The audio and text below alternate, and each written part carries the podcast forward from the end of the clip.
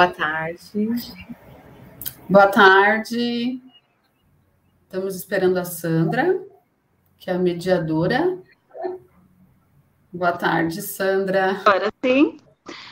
Boa tarde. Eu sou a Sandra. Vou fazer aqui a mediação da nossa troca de experiência agora. Vou apresentar para vocês, então, quem vai nos brindar aqui à tarde com a experiência. Hoje nós temos a Alessandra e a Meire. Alessandra Giribone de Oliveira é doutoranda em Educação pelo Programa de Pós-Graduação da FEUSP, mestre em Educação pela FEUSP, pedagoga pela Universidade Federal do Paraná, é coordenadora pedagógica da Educação Infantil aqui da rede, na EMEB Bernardo Pedroso, membro do grupo de pesquisa Contextos Integrados para a Educação Infantil da FEUSP e membro da rede Pickler Brasil. Atua como formadora de professores gestores da educação infantil pela Nuances Pedagógicas.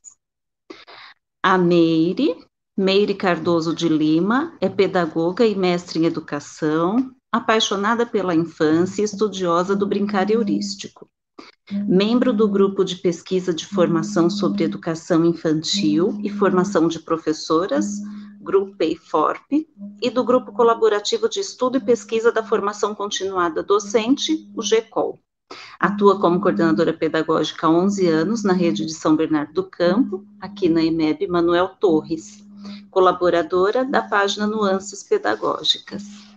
Hoje, como vocês sabem, as meninas vão falar sobre as mini histórias, então eu passo a palavra para elas. Boa tarde a todos e a todas. Primeiro, queria agradecer a oportunidade da gente estar aqui na Semana da Educação, socializando um trabalho que acontece na, na, na, nossa rede, né?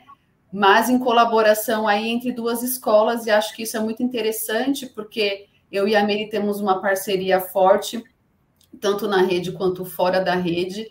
Então, a gente troca muitas experiências dos nossos grupos, estudos, pesquisas que a gente faz então, a gente é, achou interessante né, a gente se inscrever nessa Semana da Educação para também mostrar a potência que tem a, as escolas quando se unem, quando os coordenadores pedagógicos se unem e estudam juntos, né? Acho que todo mundo ganha. E a gente sai dessa, desse cargo tão solitário que é a coordenação pedagógica, né? Então, sejam bem-vindos. E a gente está com o chat aberto justamente porque a gente vai precisar da interação de vocês hoje aqui no chat, tá bom? Então sejam todos bem-vindos. Boa tarde, gente. A gente sabe que a gente já está no finzinho da tarde, todo mundo já está aí cansado, né? Depois de um dia intenso de atividades, né? Teve muita coisa bacana aí, e a gente espera que a gente tenha uma tarde aí de trocas e dizer que a gente não está falando sozinha, como a Lê disse, a gente está falando através das nossas equipes também, que é onde a gente aprende e desenvolve esse trabalho que é um trabalho né, que envolve muita subjetividade, que é um trabalho que não é de repetição, de reprodução, então é um trabalho que é exigente né, com a gente na questão de estudos, e é, é imprescindível que haja trocas, que haja colaboração nesse sentido para que a gente possa crescer. Então, que vocês coloquem aí as dúvidas, a gente pode contar um pouquinho dessa história que a gente vem trilhando aí e falar de mini história para a gente é, falar um pouco da documentação pedagógica, de como a gente tem encontrado caminhos para construir. É, de manhã a professora Maria Carmen falou bastante sobre isso, né, da onde surge, então, do quanto é importante a gente impregnar de sentido, né, não se trata de transpor nada, nem de copiar nada, mas da gente impregnar de sentido a pedagogia que a gente faz e a documentação pedagógica envolve isso, e a mini história é uma das possibilidades. Quando a gente pensou na inscrição, a gente se inscreveu para fazer um workshop, então a ideia era estar num grupo pequenininho, em que vocês trouxessem material e a gente fosse construir algumas juntas. Mas aí, pelo formato, não foi possível, mas a gente espera trocar o que a gente tem é, conversado com as nossas equipes, é, a gente tem estudado, mas também tem feito na prática. O que, que a gente tem notado? Aí tem várias conclusões aí que a gente troca, né, Ale, do que a gente tem percebido, do que dá certo, do que não tem dado tanto, do que, que a gente ainda tem dúvida. Então, é um pouco dessa troca que a gente propõe fazer hoje aqui com vocês. Vou colocar aqui os slides para a gente começar esse bate-papo e coloquem aí, gente. Um prazer, tem muita gente conhecida aqui.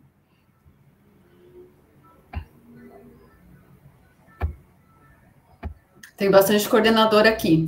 A Meire vai colocar, vocês vão perceber que na capa da, da apresentação, a gente já coloca a máquina fotográfica e uma professora escrevendo, porque quando a gente fala de mini história, a gente fala muito de imagens, de capturar a potência da criança, a força do pensamento infantil, também através da foto. Então, a foto, a gente vai conversar bastante sobre isso, é o pilar da construção da mini história, né? Assim como o registro aí, e aí a gente vai também trazer para vocês alguns percursos nossos de escritas de mini histórias, tanto meu e da Meire, como das nossas equipes, tá? E aí a gente trouxe aí na capa uma frase do David Altimir, que ele vai falar que a mini história é a nossa forma de escutar as crianças e de ajudar a família a escutar seus filhos.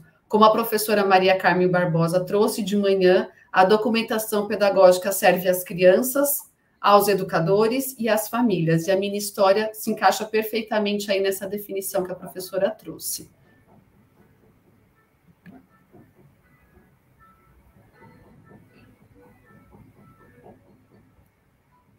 Então, a gente vai começar um pouco falando sobre o histórico. A professora Maria Carmen também falou um pouquinho de manhã, né? Que as, a primeira mini história, que foi aquela mini história do relógio, né? Da bebezinha olhando na revista, e ela vê o, o relógio, e a professora mostra que ela está com o relógio e coloca no ouvido para ouvir o tic-tac. Ela surgiu ali na década de 80, né?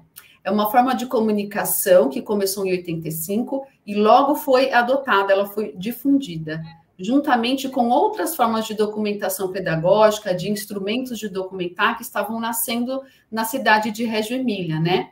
Então, as, as escolas estavam nesse movimento aí de pensar formas de comunicar as coisas para a comunidade escolar, e a minha história foi uma das formas muito interessantes de, de fazer essa comunicação, porque ela é palatável para as pessoas que leem, né? Para as famílias, para os pais, não apenas para as pessoas que são da área da pedagogia. E aí a gente tem como referência essa apresentação nossa em nosso trabalho com as nossas equipes, este livro aí do David Altimir, que se chama Como Escutar a La Infância. Este livro a gente conseguiu internacionalmente falando, né, Meire? A gente tem esse livro, é muito interessante e vai contar justamente essa pesquisa que o David foi fazer em 1995, quando ele vai para a Reggio Emília e fica na escola Pablo Neruda. Ele fica com um grupo de crianças entre 5 e 6 anos. E aí ele estava acompanhado pelas professoras Paola e Patti e pela atelierista Mara Davoli e Carla Rinaldi, que era pedagogista. Ele desenvolve esse trabalho aí pensando nesse tema da observação e da escuta das crianças.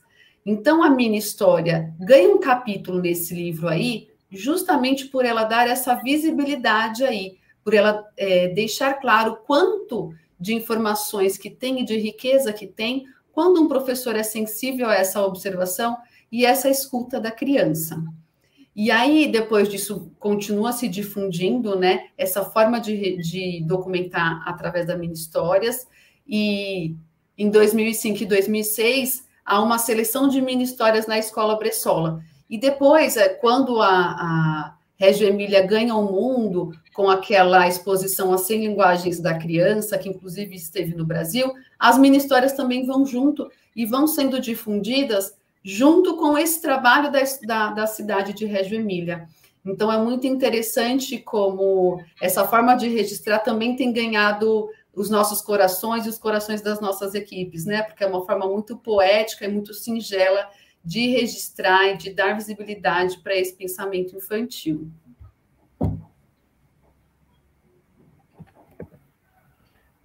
E aí, para esquentar um pouco, a gente queria perguntar para vocês, né, levantando aí um pouco os conhecimentos prévios, quando vocês ouvem falar de mini histórias, né? O que, que vem à cabeça, do que, que vocês pensam que elas são feitas, quem já faz, né? Para você, quais são os ingredientes aí que compõem as mini histórias? Vamos fazer juntas aí uma chuva de ideias aí do que, que vocês pensam é, sobre mini histórias, né? Quais são o, os conceitos aí, os diálogos que vocês fazem hoje com este tema?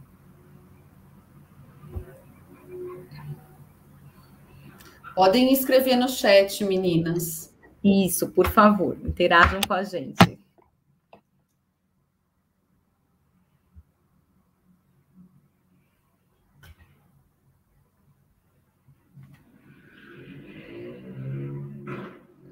A Marta já colocou ali, ó, narrativas, imagens, poesia. A Camila Silva falou narrativas do cotidiano, visibilidade, potência, experiência, explorações e pesquisa das crianças.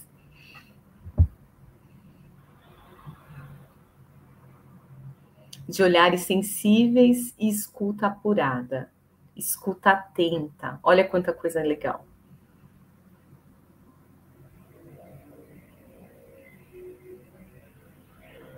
Escuta e observações, sempre. A Neide, lá da escola, de observação atenta das experiências das crianças. Escrita do desenvolvimento.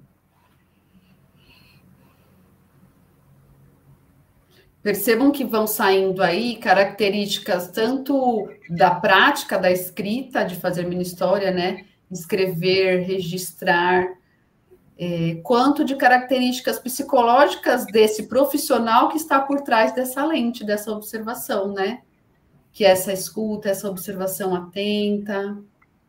a Bia colocou retrata aprendizagens, descobertas essa observação sensível, essa voz das aprendizagens, ao desenvolvimento, ao protagonismo, reflexões, olha só quanta olhar poético, descrição das maravilhosas descobertas das crianças, percursos documentados.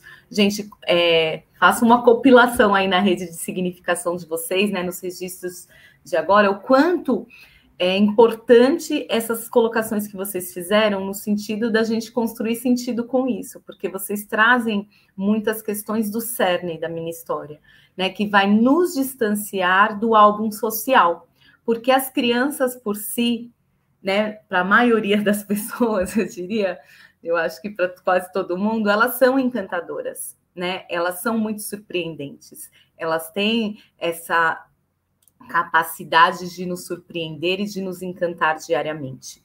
E aí, uh, mas no papel de pedagogo, a gente tem é, uma função a mais, né? Para se encantar com criança, basta ser um ser humano, né? No mínimo, com um mínimo de sensibilidade. Mas para o pedagogo, né, esse encantamento tem a ver com isso que vocês estão falando, né? Da gente, é, da forma como a gente vai colocar essa criança para o mundo porque a gente que vai dar essa voz, de alguma forma, eles já têm a voz, mas eles não têm a visibilidade. É através da, da, da nossa voz, da nossa escrita, da nossa fotografia pedagógica que a gente vai é, dar a visibilidade de mostrar isso para o mundo. Então, a, as mini histórias nos encantam e, e, a gente procura pesquisar, entender, estudar com as nossas equipes por conta disso, por ser um, um texto que pode parecer muito singelo, mas que ele é muito potente em destacar aí com muita sensibilidade as formas das crianças compreenderem, aprenderem, descobrirem as coisas do mundo. Então é nessa questão que a gente quer mexer aí e não só esse álbum social, que também tem a sua função, que também pode ser importante em algum determinado momento da vida, mas que na pedagogia a gente vai querer colocar esse sentido. E lógico que nas nossas primeiras tentativas a gente pode trabalhar. É, é, com mini, é, tudo que a gente vai exercitando, a gente vai melhorando, né? A gente vai ter mini histórias mais simples, não nos, é, nesse sentido de profundo, né? Mais rasas, vamos dizer assim. Mas com o exercício, que não é um exercício de técnica, mas que é esse exercício que vocês estão trazendo aí nesses exemplos de observação, de escuta atenta, de sensibilidade, e que a gente se, tem que se alimentar de diversas fontes, né, principalmente da nossa cultura, de poesia, de bons filmes, de boas conversas, de boas músicas, para que a gente vá aumentando é, esse nosso repertório de leitura, né? Então, um pouco disso que a gente quer conversar com vocês agora sobre esse assunto. Então, a gente vai trazer para que a gente acredita que seja importante as mini histórias. Vamos pensar para nós, profissionais da educação. A gente trouxe até o David Altimir para justificar aí. Se trata de uma homenagem à capacidade das crianças para construir histórias maravilhosas. Ao mesmo tempo, um convite às professoras e professores para buscar espaços para reivindicar essas capacidades. O que, que o David Altimir traz para a gente? a função política da gente fazer mini história e da gente não deixar essa mini história guardada lá no nosso diário de bordo, mas essas mini histórias ganharem o mundo, ganharem as paredes da escola, ganharem as documentações que chegam às famílias, que chegam aos funcionários da escola. Acho super interessante essa função política, a gente tem conversado bastante sobre ela, porque a gente fez alguns HTPCs lá na escola sobre mini histórias, e no final do HTPC, que tem sido online, eu compartilho os slides no grupo de WhatsApp da escola. Terminou o HTPC, eu já coloco lá e compartilho. E aí, de terça-feira à noite, né, acontece o nosso HTPC. Quando eu cheguei na escola na outra, no outro dia, na quarta-feira de manhã, uma profissional do apoio veio conversar comigo.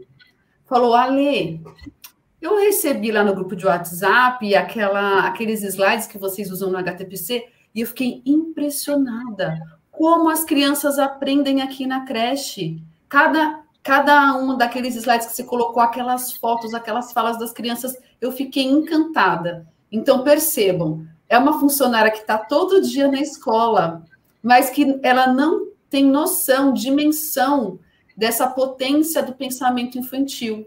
Então, a nossa função política, quando a gente escreve a minha história, é atingir essas pessoas, é reivindicar espaços para mostrar essas capacidades infantis. Porque esses adultos que estão em contato com essas crianças vão passar a olhá-las de outra forma. Né? Então, é uma função política muito importante aí que a gente faça essas mini histórias e que a gente coloque elas aí para chegar nas, nas pessoas e no mundo, né? Então, para quê? Também, né, a Lívia comentou para as famílias, né? E lá na primeira frase era isso, né? Para que as famílias elas para que a gente ajude as famílias a aprender a escutar as crianças, né? Às vezes a gente fala que, ah, não, não escuta, não vê, mas a gente cria oportunidades, né? A gente mostra a, a nossa versão, a, o que a gente enxerga dos filhos deles. Então, a minha história é um pouco disso, né? Para testemunhar as inteligências das crianças, para não olhar o cotidiano com indiferença. É, o formato de tipo breve pretende facilitar uma leitura rápida, ainda que seja somente através da, de, das imagens. Então, aqui acho que a gente já responde uma possível pergunta, que é: a mini história pode ser só composta de imagens? Sim, né? Desde que ela garanta esse enredo, né? Esse começo, esse meio, esse fim aí. E a, a, a foto, ela pode ser sim um texto, né? Uma narrativa e aí, se ela bem selecionada, pensar essa sequência e ter esse sentido, esse significado. Então, duas citações aí que, que nos convocam aí para a gente pensar e, e olhar para o que a gente vai produzir. Né? Então, se tem essa potência da criança, dessas suas capacidades, e se essas imagens estão demonstrando essa força. professora Sueli Amaral, que já trabalhou bastante aqui com a gente, ela fala disso, né? Que a escola da infância ela está a serviço de mostrar as positividades das crianças e acho que as mini histórias elas podem se converter em um dos instrumentos possíveis. Ele não é o único. A gente também não veio aqui falar de um lugar em que só se a gente fizer mini história a gente escuta as crianças. Não é nada disso. A gente acha que é uma ferramenta potente, desde que seja é, utilizada, imbricada desse sentido e significado que a gente está tentando enaltecer aqui com vocês, com esses estudos aí. E aí, para quê? Para as crianças. a documentação pedagógica no geral, como a Meire falou, serve para que as crianças sintam-se vistas e reconhecidas, para que possam revisitar processos, apreciar o que fizeram, conversar sobre o que já aconteceu. Então, para a criança, a documentação ajuda a revisitar a aprendizagem, a identificar esses processos metacognitivos, né, que a gente fala, que é esses processos de aprender a aprender, a celebrar as realizações. Nossa, eu não sabia fazer tal coisa, mas agora eu já sei. Então, esse processo vai ficando muito claro para a criança, né? Esse processo que ela trilhou aí para chegar onde ela está. As crianças conceitualizam-se como pessoas que aprendem quando têm acesso às jornadas de aprendizagem através da documentação. A complexidade deste processo permite a criação de memória e de significado pelas crianças e impulsiona a criatividade. Na, na abordagem, porque a gente até fala bastante sobre isso, que a criança ela quer ser vista. E Loris Malaguzzi também fala, ela quer ser vista, ela quer ser olhada, ela quer ser multi-interpretada, mas nunca julgada. E quando a gente dá essa importância e a criança percebe que ela está sendo vista e reconhecida, ela também se esforça para mostrar mais o que ela sabe. Ela também se engaja mais nas experiências que a gente propõe. Então, isso é um ciclo que se retroalimenta, né? Quanto mais o professor valoriza a criança, mais a criança valoriza a sua própria aprendizagem e se envolve mais naquilo. Então, é muito interessante como a documentação pedagógica é uma das formas da gente criar esse ciclo aí muito potente de aprendizagem aí na escola.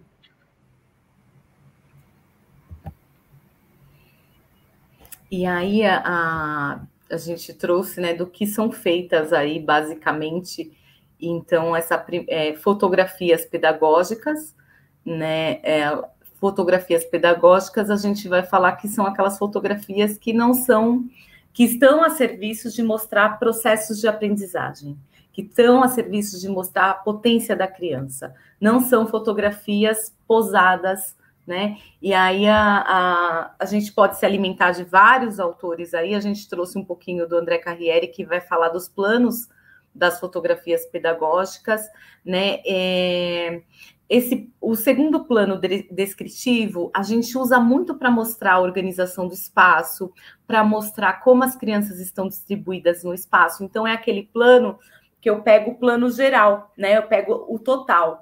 Então, ela tem uma função, né? Se eu quero saber como minhas crianças estão se agrupando, no, no, estão se organizando nos espaços, as parcerias, se eu quero mostrar a organização do espaço, como estão distribuídos os objetos, como que eu distribuí aí as propostas, ela é, esse plano é esse plano geral que a gente pega.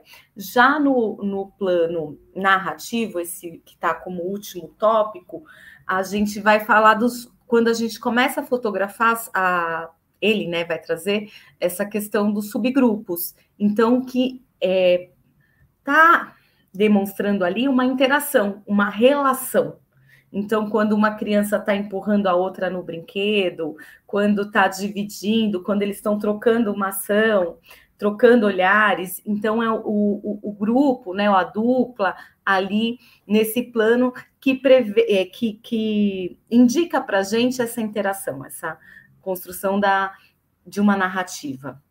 E o, por último, que está em primeiro lugar aqui, o plano expressivo, que é o plano das expressões mesmo, que é um plano mais delicado da gente pegar que ele vai desse sorriso, desse brilho do olho, desse olhar, daquele dedinho que encosta no material, daquela mãozinha que pega. Então, é, ele vai mostrar essa expressividade nessas delicadezas. Todos eles é, tem a sua importância e tem o seu papel, mas somente a gente tendo clareza do que a gente quer, que a gente consegue organizar o foco dessa câmera aí, né? Que ele vai falar bastante dessa câmera que é muito mais interna do que do objeto físico mesmo, né? Uma câmera que é um, um, foco que a gente vai criando internamente, e aí conversando sobre isso, que tem tudo a ver com a nossa intencionalidade e aí a Lei vai falar um pouquinho do segundo ingrediente aí da, da mini história. As narrativas, é.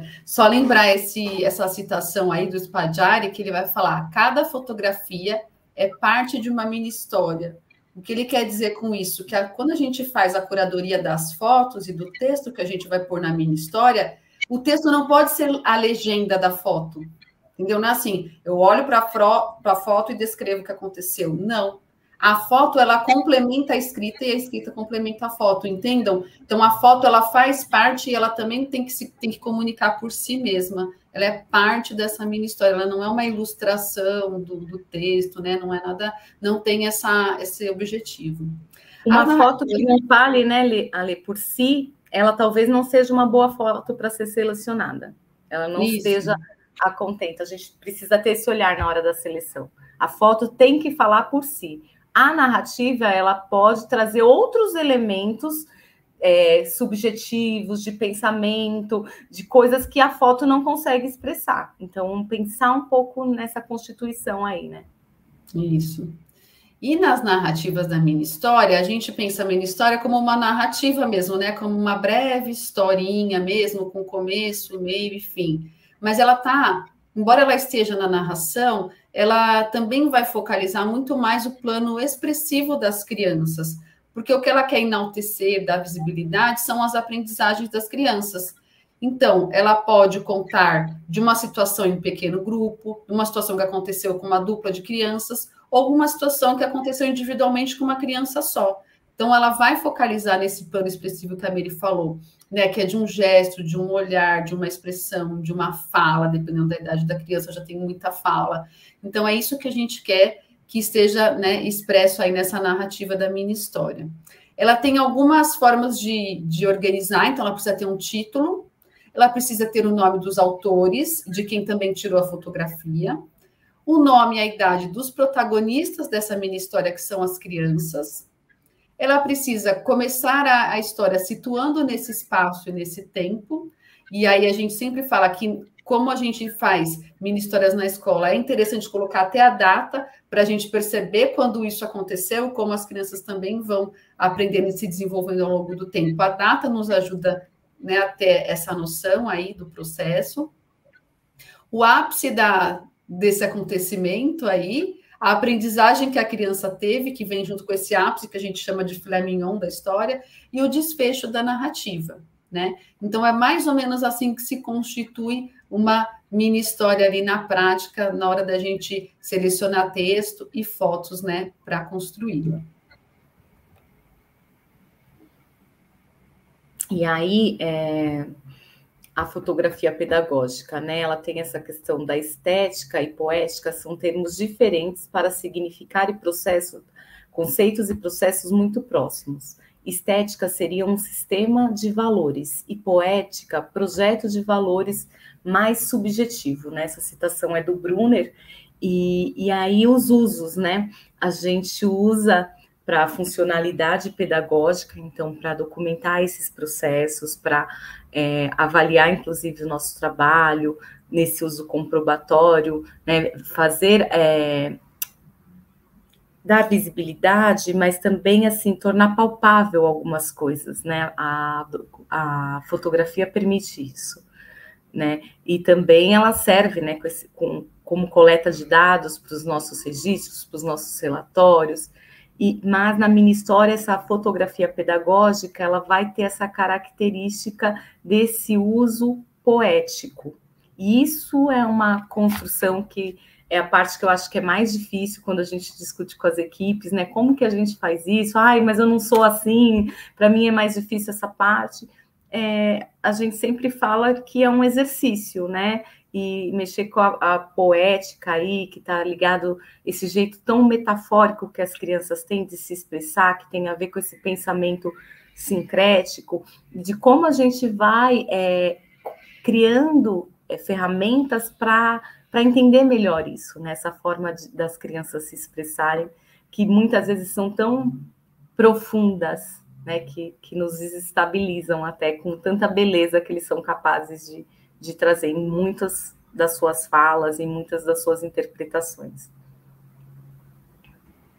E aí na narrativa também, né, como a Miri falou, a gente tem vários usos quando a gente fala de documentação pedagógica. Então a funcionalidade pedagógica, ela vai servir muito naqueles textos que a gente escreve no nosso diário de bordo. A funcionalidade pedagógica é da gente justificar por que, que a gente fez tal proposta, que a gente propôs tal experiência para a criança, o uso comprobatório para comprovar, às vezes, para a coordenação pedagógica, que o que eu planejei, eu dei conta de, de executar com a minha turma, então é um uso comprobatório tanto da foto quanto do registro. Então, esses, essas duas funções, a pedagógica e a comprobatória, ela vai servir, ela tem a sua função, mas numa outra forma de documentação pedagógica. Na mini história, vai fazer mais sentido o uso das narrativas e das fotografias poéticas, mesmo é, pensando nesse sentido da poética e da estética mesmo, né? Do que a gente quer enaltecer com essa foto e com essa narrativa que a gente coloca. E aí a gente lembra lá também do, do plano expressivo. Essa coisa do plano expressivo e do uso poético também está muito relacionado aí, dá para a gente pensar quando a gente faz essa curadoria da linguagem que a gente usa e da imagem que a gente usa. Aí a Aí gente a... trouxe, acho, é, esqueci, eu vou falar, né, May? A gente trouxe é, exemplos de exercícios nossos, porque a gente queria fazer exercícios com vocês, né? Da gente construir mini histórias juntos. Mas aí a gente trouxe um exercício básico que eu e a Meire fizemos, a gente construiu uma mini história para uma situação que a gente precisou entregar a mini história. Então, a gente trouxe a primeira versão e a segunda versão. E aí, é, o é, que, que a gente quer demonstrar com isso? O quanto que é importante a gente ter mais de uma versão da mini história e ter a possibilidade de dar a nossa primeira versão para uma outra pessoa ler, analisar e contribuir né, com a nossa mini história. Isso não serve só para mini história, serve para várias documentações pedagógicas, né, amigo? Mas vamos falar da mini história. Então, essa primeira versão eu construí sozinha, com a minha cabeça de pedagoga técnica que sou, né, com dificuldades de colocar a linguagem poética, então ficou assim, ó. A Caixa e o Morro. Protagonista, Henrique, três anos e um mês, 10 de julho de 2020. Henrique se encontra com uma caixa e um morro. Ajusta seu corpo, seus gestos e sua força na subida. Chega ao topo. Usa as mãos para empurrar a caixa morro abaixo. Equilibra seu corpo para ir atrás e também sentir a descida. Então, foi essa a minha versão. Aí, passei a versão para Meire ler e para a gente discutir junto. E aí a segunda versão ficou dessa forma aqui, ó. Percebam que até o título ficou mais poético. Ficou Um Morro para Ser Seu, por Alessandra Meire, protagonista, Henrique, três anos e um mês. No entardecer, Henrique se encontra com uma caixa e um morro. Em sua vida, já viu alguns morros. O que torna este diferente é a possibilidade de desbravá-lo com seu corpo. A subida exigiu esforço, equilíbrio e força. A caixa foi a companheira escolhida. O brincar livre na natureza é assim, criador de memórias da infância. Aquele morro não é o mesmo para Henrique. Naquela tarde, foi seu, não por posse, mas pela existência compartilhada. Percebam aí a diferença que tem de uma primeira versão para uma segunda versão? E, deste olhar de outras pessoas para compor a narrativa, a seleção de fotos também mudou, a composição estética aí dessa mini história. Então, é muito importante que esse seja um tipo de documentação pedagógica que seja é, tematizado também nas escolas. Né? A gente tem feito lá no Bernardo Pedroso alguns HTPCs em que a gente tem tematizado mini histórias e que as professoras levam as suas mini histórias e a gente, junto com uh, a gestão e com os outros professores, vamos dando sugestões, vamos olhando para o que tem de potência naquela mini história, do que ficou legal, da parte também é, do design da mini história, e aí a gente vai se ajudando a compor aí nossas mini histórias. E tem nascido mini histórias excelentes lá no grupo, inclusive Algumas vão virar livros que vão ser entregues no final do ano, né, para as famílias. Então, a gente está nesse processo muito autoral lá e muito colaborativo na equipe.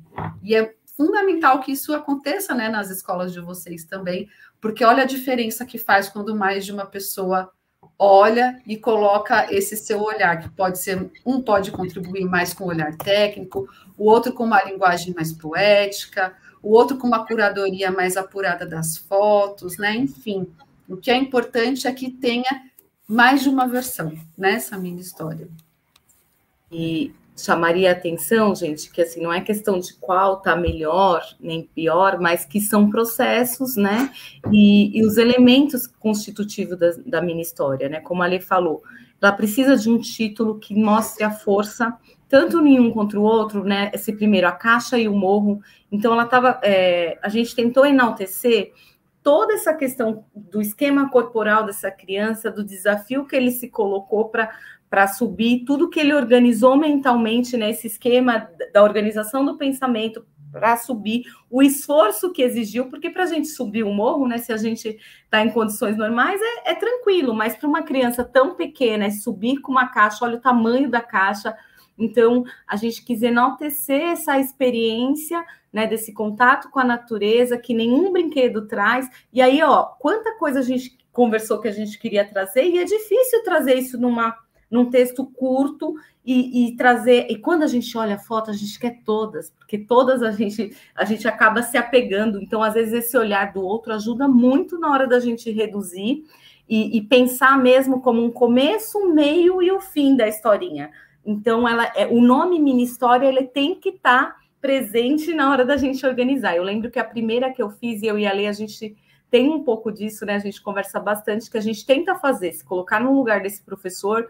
E eu lembro que a primeira que eu fiz lá na escola, eu fiz, cheguei a cinco ou seis versões e não fiquei contente, porque no começo era um formato quase de um relatório, sabe, da cena. E aí, para trabalhar com isso mesmo, e essa coisa da de expressar poeticamente, de, de tentar trazer outra leitura, exige. Então, às vezes, a gente descrever primeiro e tentar trazer os elementos que a gente quer enaltecer da criança, do que ela está fazendo, e depois você vai trazendo essa, essas metáforas, tentando trazer algo poético aí para compor. Mas é muito rico mesmo, tem bastante coordenador aqui a gente, que a gente conhece, e tudo mais, a gente tem feito esse exercício lá na escola também. Uma coisa que é importante de dizer é não dá para fazer minha história se a gente não conhece o contexto. A pessoa mais indicada, aliás, a pessoa que tem que escrever é a pessoa que participou da cena. Ela tem a subjetividade, o clima que estava, o cheiro que estava no lugar, a risadinha que foi feita, coisas que nenhum vídeo, nenhuma foto vai dar conta. Ela tem a atmosfera, ela tem um ambiente todo ali. Então, quando a gente propõe esse tipo de exercício, a gente tem que dialogar sobre o contexto. Então, a gente faz esses exercícios em HTPCs, então a pessoa que, que presenciou, ela vai narrar tudo que ela viu naquela cena, tudo que ela sentiu, o que, que ela gostaria de enaltecer, e aí a gente exercita. Então, a gente tem feito uns exercícios até em duplas, ou individualmente, vamos tentar criar com tudo isso que ela trouxe essa e aí de vendo e compondo é, através dessas trocas aí a minha história. É um exercício bem bacana que ajuda principalmente a mexer com a sensibilidade de todo mundo, né? A repertoriar, a pensar sobre possibilidades e, e, e é um exercício de criatividade, né? Muito potente que a gente considera. É. Então, gente, não dá para construir mini história com as fotos que as famílias mandam durante a pandemia. Esse é um cuidado que a gente teve, né, Meire, que é legal a gente dizer. Nossas equipes continuaram fazendo esse exercício de construção de mini, mini histórias, mas a gente teve o cuidado de pedir para elas olharem, de repente, fotografia dos seus próprios filhos, sobrinhos, crianças que elas estavam em contato para exercitar, mas não construir mini histórias com fotos e relatos das famílias porque na hora da interpretação e dessa subjetividade poética que a gente põe, o adulto tem que ter vivenciado junto, é muito junto, não é separado, né? Aí a gente pode construir o quê? Jornal mural, outra forma de documentação pedagógica, mas não a minha história.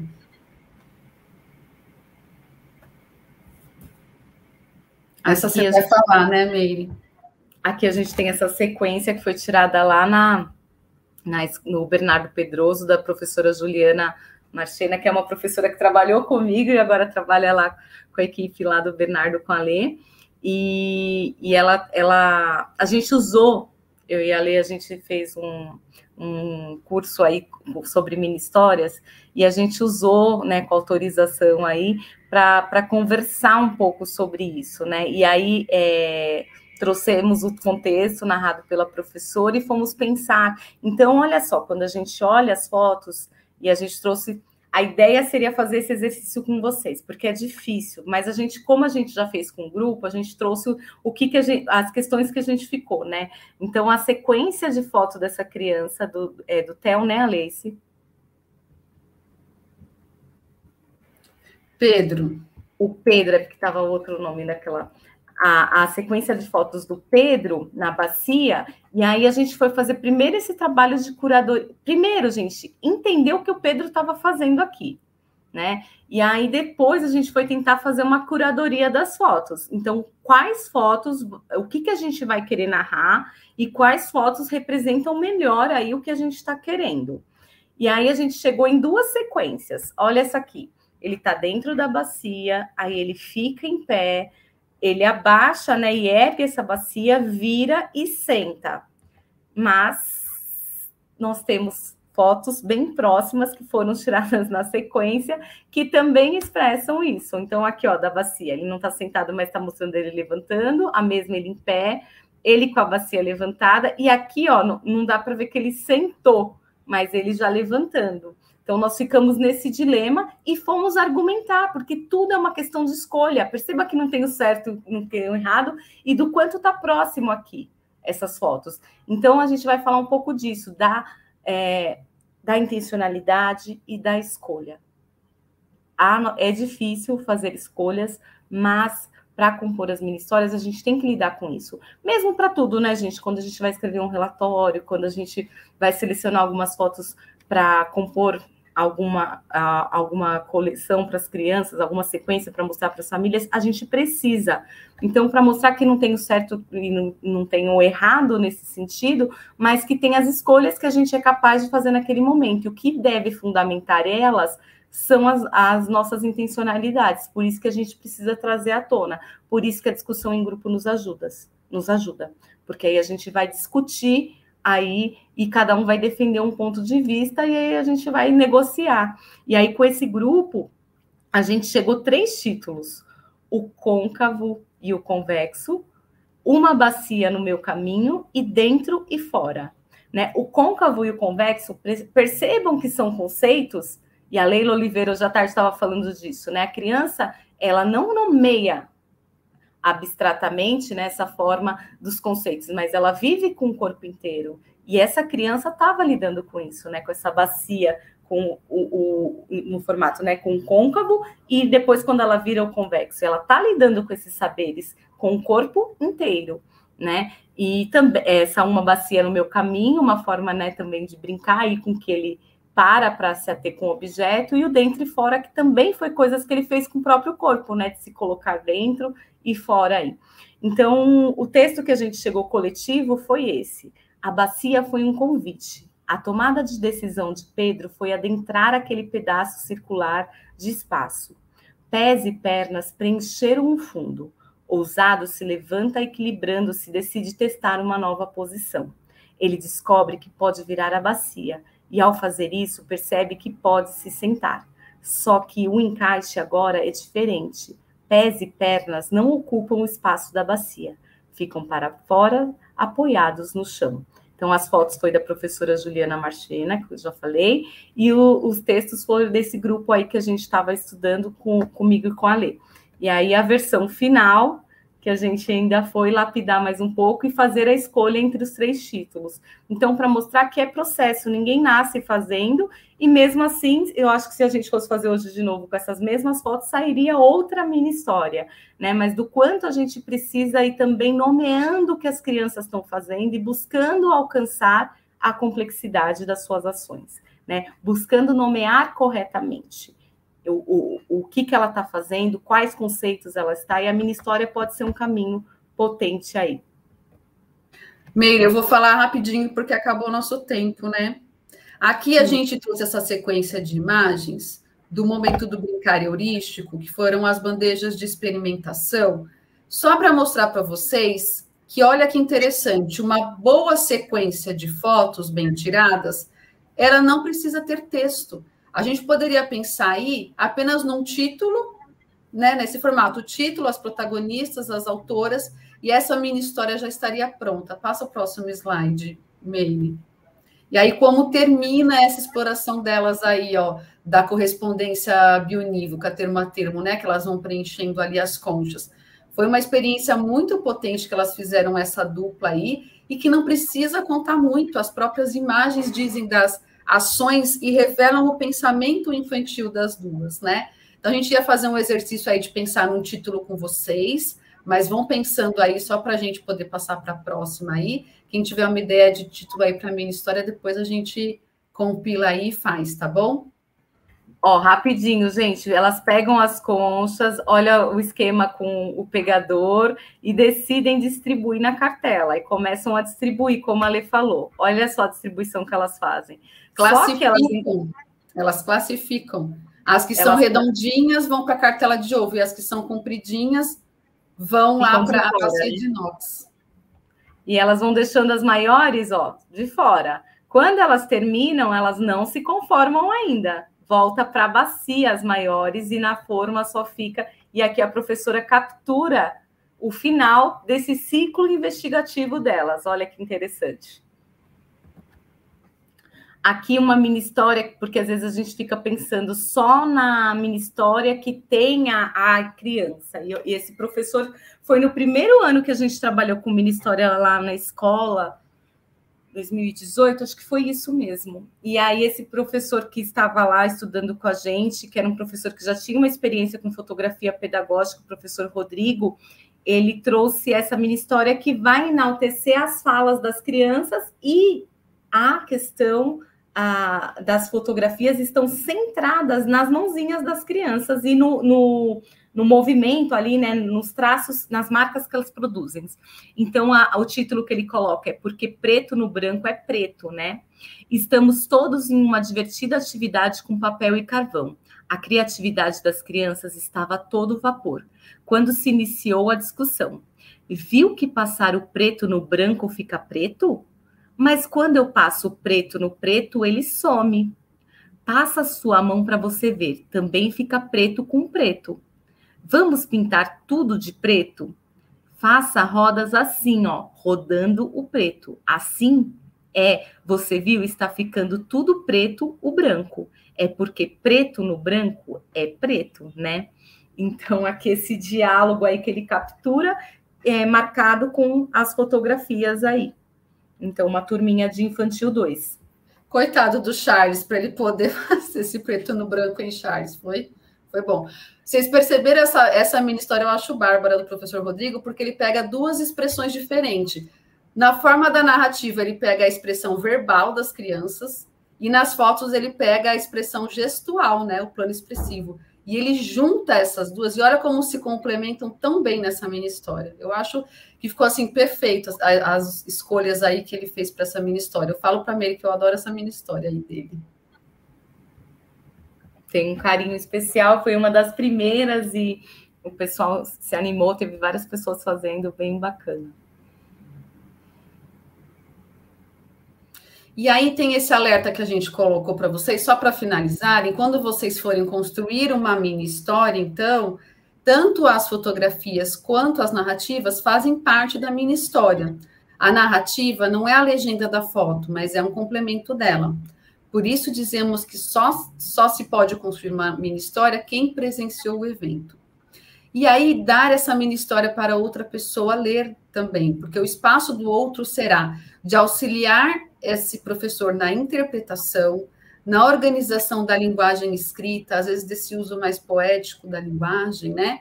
Então, quais são uh, os, os ingredientes chaves aí da minha história? A fotografia, a narrativa e a interpretação, né? Para ela ser considerada uma documentação pedagógica aí chamada mini história. Eu vi que tem uma pergunta aí que elas se a mini história pode existir sem a necessidade de fotos. Pelos nossos estudos, a gente tem percebido que não, que as mini histórias precisam ter imagens, elas podem não conter o texto, mas elas precisam conter as imagens. Para ser categorizada nesse termo, né, da onde vem desse, de, desse termo.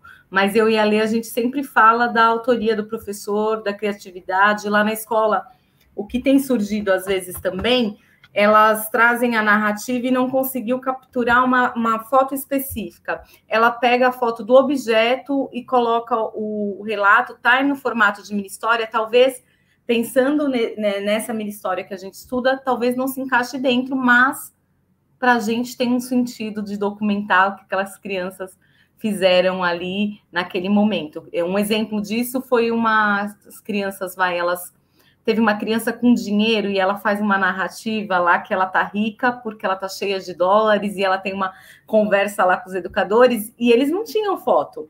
Eles pegaram a foto dos dinheirinhos, colocaram como um leque que ela estava brincando e fez a narrativa trazendo tudo que eles achavam que ela estava trazendo de saberes ali naquela narrativa dela. Então, acho que é um pouco disso também, né, Ale, que a gente também fala. E de, de, de, perceber também que vocês viram que tem algumas mini histórias que trazem falas das crianças e outras mini histórias com crianças muito menores, bebês, que é as que os bebês ainda não usam essa forma de expressão, que é muito mais a forma do, da expressão pelo movimento, pela expressão facial.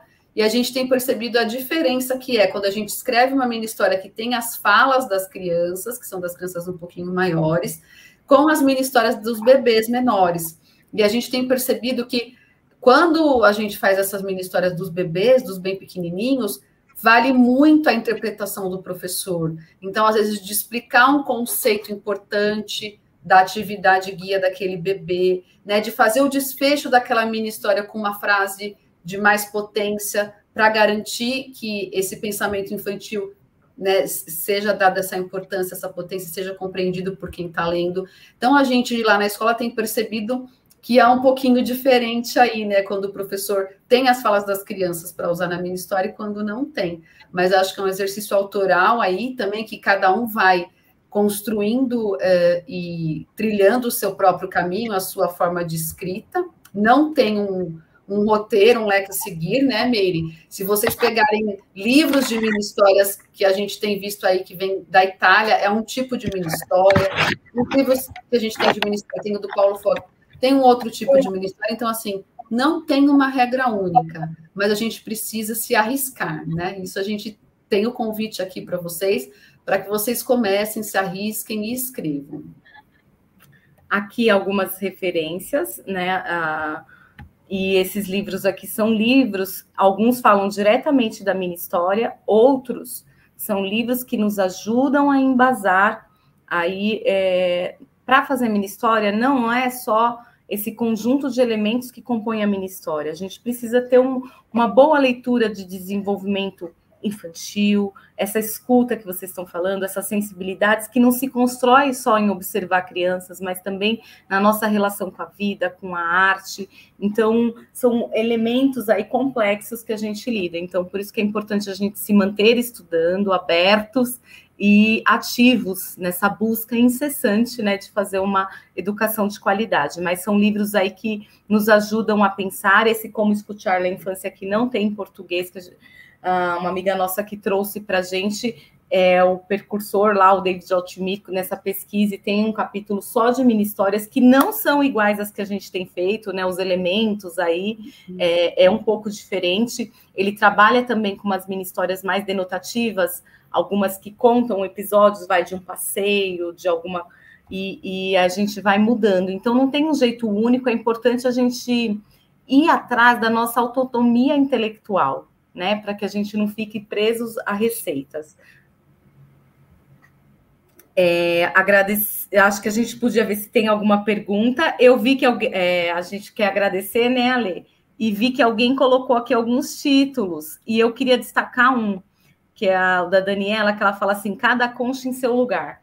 Por que, que eu queria enaltecer esse? Porque vejam que não teve gente que colocou da concha, minha concha preferida, minhas conchas, mas olha só, ela dialoga um pouco com o conceito do que elas fizeram, né? Que elas fizeram essa correspondência, é, essa, classificação. essa classificação, então, da gente pensar, gente, sempre nisso, né? O que, que tem ali de conceitual de aprendizagem que é esse o lugar do pedagogo, porque é, senão a gente se, se aproxima ou se distancia mais desse nosso papel. Então, só destacar esse, é, é essa sacada dela aí.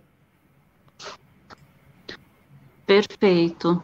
É até chato falar, né? Eu, todo mundo fala isso. A gente poderia ficar muito mais tempo aqui, mas eu tenho que dizer, a gente poderia ficar muito mais tempo aqui. Parabéns, meninas, uma maravilha ouvir vocês. Muito bom, sobrou cinco minutos para mim, então eu vou dizer, primeiro, é, complementar o meu parabéns, porque vocês não estão estudando só para ficar sabida, mas vocês estão conseguindo estudar com o grupo de vocês e transformar as práticas na escola. E é isso que a gente precisa buscar sempre. Queria também destacar três coisas que para mim ficou muito forte aqui hoje. Primeiro, mini história é uma possibilidade de documentação, não é a única. Né? A importância do professor, do educador, estar ativo, atento, para poder estar junto e compreender a experiência das crianças, né, para fazer a mini história. E terceiro, a importância do coletivo, eu acho que isso é uma coisa que a gente tem que cultivar é, como profissional e a gente não tem esse, esse hábito de trabalhar no coletivo. Então, assim, quando vocês mostram ali na prática a primeira versão e a segunda versão, eu me lembro até da música lá, O Seu Olhar Melhor o Meu, e acho que é perfeito, é assim que a gente tem que pensar. Somos um coletivo pelas crianças e a e não ter vergonha e não ter medo e trabalhar junto mesmo e aproveitar nossos HTPCs, nossos HTPs para isso. Agora, a pergunta, eu tinha mais algumas, mas não sei se vai dar, mas eu fiquei aqui observando tudo, né, observando o chat lá do YouTube, observando as perguntas, e a Jane Arteira disse lá no chat, reviver através das mini histórias o momento vivido é maravilhoso. Eu ligo com a frase que a Alessandra disse, né? As mini histórias ajudam as crianças a revisitarem as suas aprendizagens, favorece a metacognição, a tomar consciência, a saber o que eu já sei.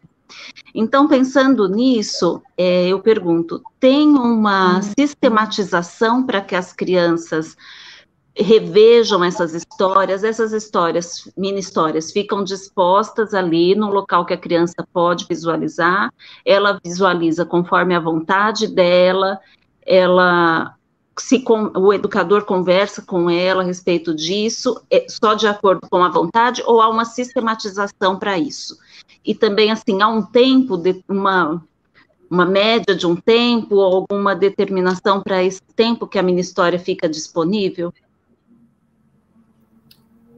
A gente está construindo esse tempo, Sandrinha, também é algo assim novo, mas assim o que a gente tem feito agora é pôr no portfólio, porque eu fico imaginando essas crianças se vendo daqui dois anos, né? Também, porque a gente fala às vezes desse imediato. Lá na escola a gente está com um painel, a gente fez de malha trançada e fica lá. Então a gente pede para as educadoras indo colocando, mas a gente ainda não fixou essa coisa do, da periodicidade. Mas é muito interessante isso que a Lê trouxe do exemplo do WhatsApp, porque eu vejo assim gente de fora que chega para conhecer a escola naquele mural, lendo as histórias, os educadores, porque os auxiliares participam ativamente, mas às vezes não vai lá ler no, no, dia que ficou pronta a escrita, então elas imprimindo, eles vão lá e consultam, e crianças conversando sobre elas e sobre outras crianças. Então são motivos de conversa entre eles na leitura deles, do jeito deles, mas a gente também pega adulto. Eu já me peguei tentando acalmar a criança chorando, lendo uma história do painel, então é uma coisa que vai sendo contagiante mesmo. Mas a gente está construindo, isso que você falou faz todo sentido. Para as famílias, a gente fez questão lá na nossa comunidade de imprimir e vai no portfólio. Além de salvar em PDF, junto com o, o, né, o relatório, o restante aí do portfólio, para eles. A mesma coisa lá no Bernardo, a gente tem colocado nas paredes das salas as nossas documentações, e aí não são só mini histórias, mas são jornais murais, são fotos de, de momentos dos projetos, né, que estão acontecendo lá, e as crianças é, têm o direito de revisitar, fica na altura delas, os pais e os funcionários estão sempre olhando. Como a gente tem uma comunidade que utiliza muito transporte escolar, nós ainda estamos com as turmas de WhatsApp abertas, a gente também continua postando na, nos grupos de WhatsApp das turmas. Então, Então, a mesma mini história que elas imprimem, elas também enviam pelo WhatsApp. E agora, no final do ano, junto com o relatório, as turmas fizeram algumas opções por tipos de documentação pedagógica que vai ser entregue junto com o relatório.